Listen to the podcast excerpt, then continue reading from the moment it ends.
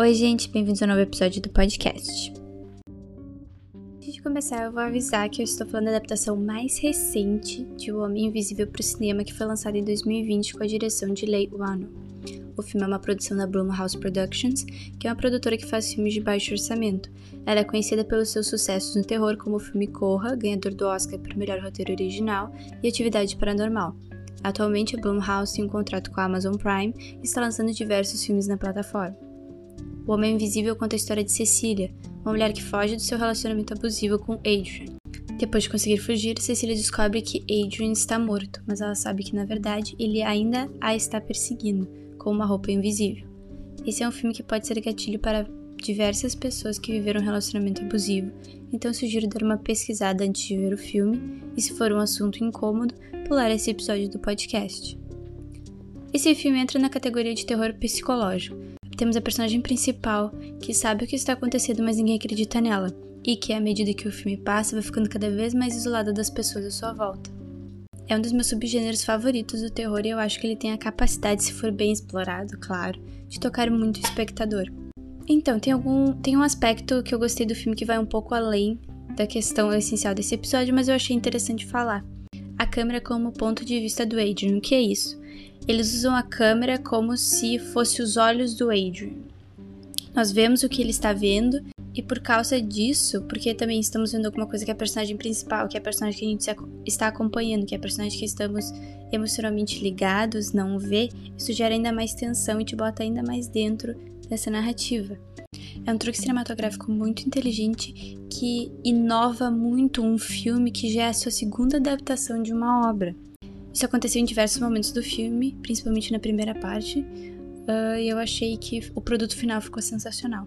O efeito da modernidade no terror é foi algo que eu notei muito nas últimas adaptações feitas que eu tenho visto, que eles têm trazido um elemento em comum para nos aproximar de uma história.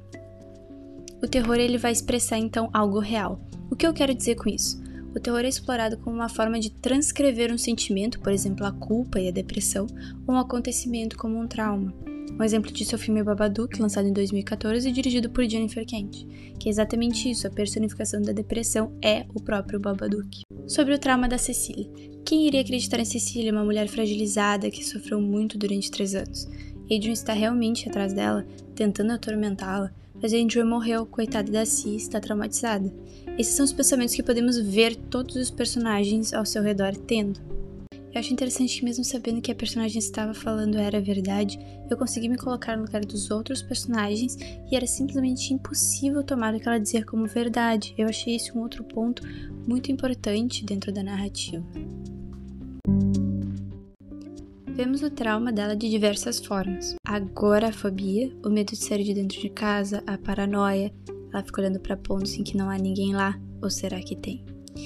E é um filme muito mais sobre o trauma do que o terror, ele somente utiliza a plataforma do gênero, que permite fazer muitas coisas, como a cena em que Cecília sai da cozinha e vemos a faca se mexendo e sumindo de cima do balcão.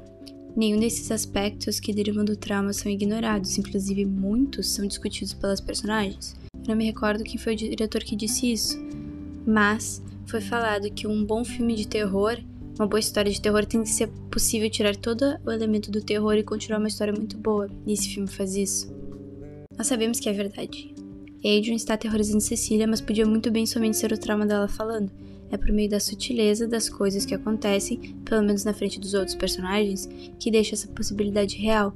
E é exatamente isso que agrega muito para a história, pois podemos entender todos os personagens e sentir muito mais o desespero de Cecília, pois ela também sabe que ninguém iria acreditar. Todas as escolhas técnicas são intensificadas pela atuação impecável de Elizabeth Moss, que é conhecida por fazer papéis difíceis, como June na série The Handmaid's Tale.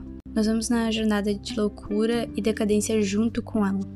É um filme trepidante que eu recomendo muito para quem gosta de uma história tensa e complexa. Espero que tenham gostado do episódio. Até mais.